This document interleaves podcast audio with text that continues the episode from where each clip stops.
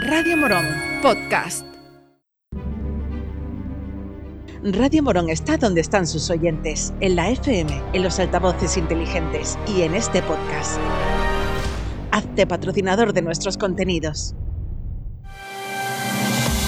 Hoy por hoy Morón, Juan Maidalgo. 7 y 20 de la mañana, saludos señoras, señores, buenos días. Es viernes 14 de abril, tiempo para la información local en Radio Morón desde ahora y hasta las 7 y media.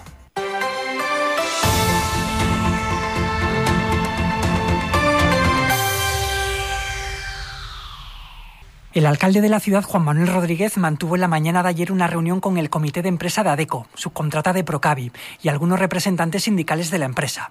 El alcalde mostró su apoyo a estos trabajadores que arrastran unas duras jornadas de reivindicaciones laborales sin alcanzar acuerdos con la empresa y que actualmente están a la espera de convocar una huelga indefinida. Desde hace unos meses, desde marzo para acá, está teniendo ocasión una serie de, manifestaciones, huelgas, que, ha habido incluso en una reivindicación que están haciendo desde, desde hace ya tiempo, que ahora está cogiendo, digamos, más, más, más, forma, pero es una cosa que a mí como alcalde ya desde hace años me habían transmitido muchísimos trabajadores y trabajadoras de allí, que es la circunstancia en la que se produce la producción principalmente.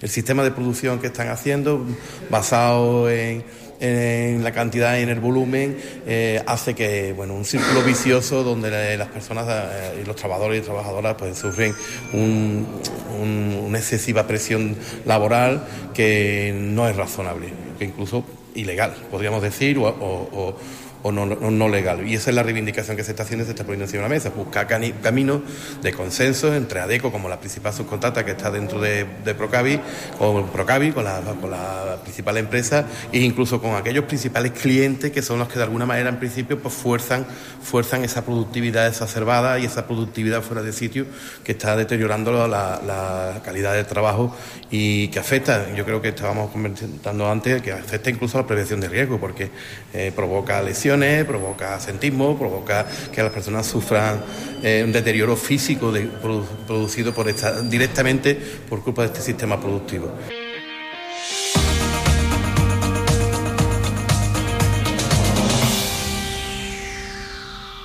En la sesión plenaria celebrada el pasado 22 de septiembre, Ama Morón presentó una moción para la protección de la Sierra de Esparteros a propuesta de la plataforma ciudadana Sierra de Morón. Una vez debatido el punto, se aprobó con el apoyo unánime de todos los grupos municipales de la corporación. Posteriormente, en el mes de noviembre, el alcalde firmó un decreto para encargar un informe externo que aclarara algunos puntos controvertidos del acuerdo adoptado en pleno, y el grupo municipal Ama Morón decidió denunciar judicialmente este hecho.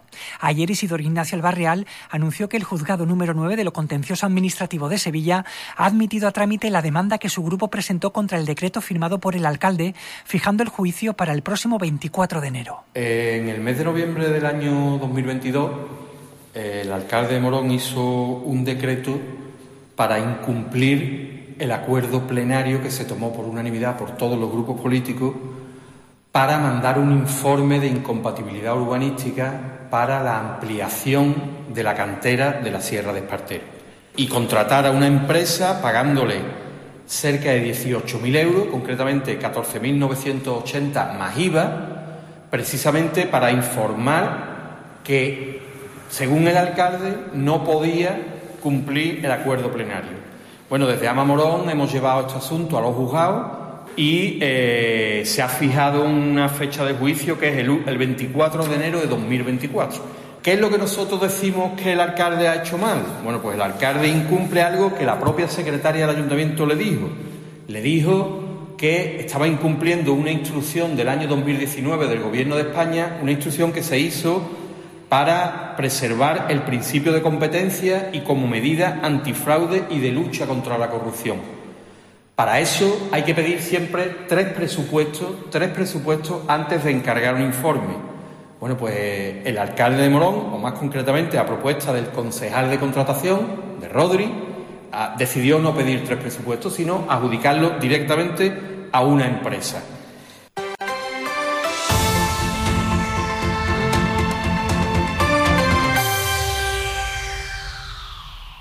Ayer se celebró en el Salón del Círculo Mercantil en la calle Pozo Nuevo la presentación de Gloria Hidalgo como candidata a la alcaldía de Morón por el Partido Popular.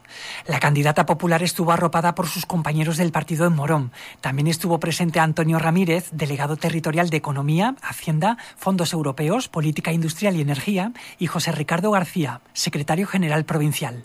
Gloria Hidalgo se mostró muy ilusionada ante este reto tan importante que tiene por delante. Solamente decir que me presento con la mayor responsabilidad y la mayor humildad posible desde el centro y la moderación de la mano de mis vecinos, conociendo las necesidades de nuestro pueblo. También me presento con el apoyo de nuestro presidente de la Junta de Andalucía, de Juanma Moreno, pero sobre todo me presento con muchísimas ganas y con muchísima ilusión por un morón mejor y, por supuesto mi equipo y yo vamos a trabajar para dar lo mejor posible por ese morón que nos merecemos los moronenses. La portavoz de Izquierda Unida, Marina Segura, ha visitado a los vecinos de la calle de los Carniceros, perpendicular a Fray Diego de Cádiz, y ha detallado en rueda de prensa los problemas urbanísticos que arrastran desde hace años. Nosotros creemos desde Izquierda Unida que la calle de los Carniceros es una de las que hay que arreglar de forma prioritaria, de forma urgente, porque es la única de la zona que no se ha arreglado. Llevan los vecinos muchísimo tiempo pidiendo eso, esos arreglos y es verdad que estamos en una calle pequeña, pero aunque sean pocos vecinos, pagan sus impuestos y tienen el derecho, el mismo derecho que el resto de vecinos a vivir dignamente. En esta calle nos encontramos problemas de inundación, nos encontramos problemas de que es muy peligroso andar para los peatones porque la calle tiene muchos baches, hay desniveles en las aceras, nos encontramos barreras arquitectónicas que están impidiendo a vecinos eh, salir de su, de, su, de su casa y que le están obligando eh, a estar encarcelados dentro de su propia casa y problemas también de vivienda en situación de ruina que están generando molestias y una situación de peligrosidad eh, pública a todos los, los vecinos y vecinas.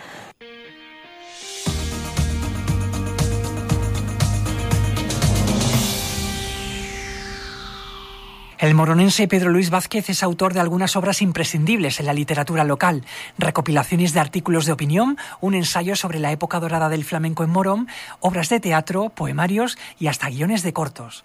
Pero hoy la protagonista será una obra de narrativa infantil, Alicia en la azotea de enfrente, un cuento que Pedro Luis Vázquez presenta esta tarde a las siete y media en la Casa de la Cultura. En 1996 el autor publicó con el mismo título una obra de teatro que el grupo Almazara llevó a las tablas de los principales principales teatros de la provincia de Sevilla.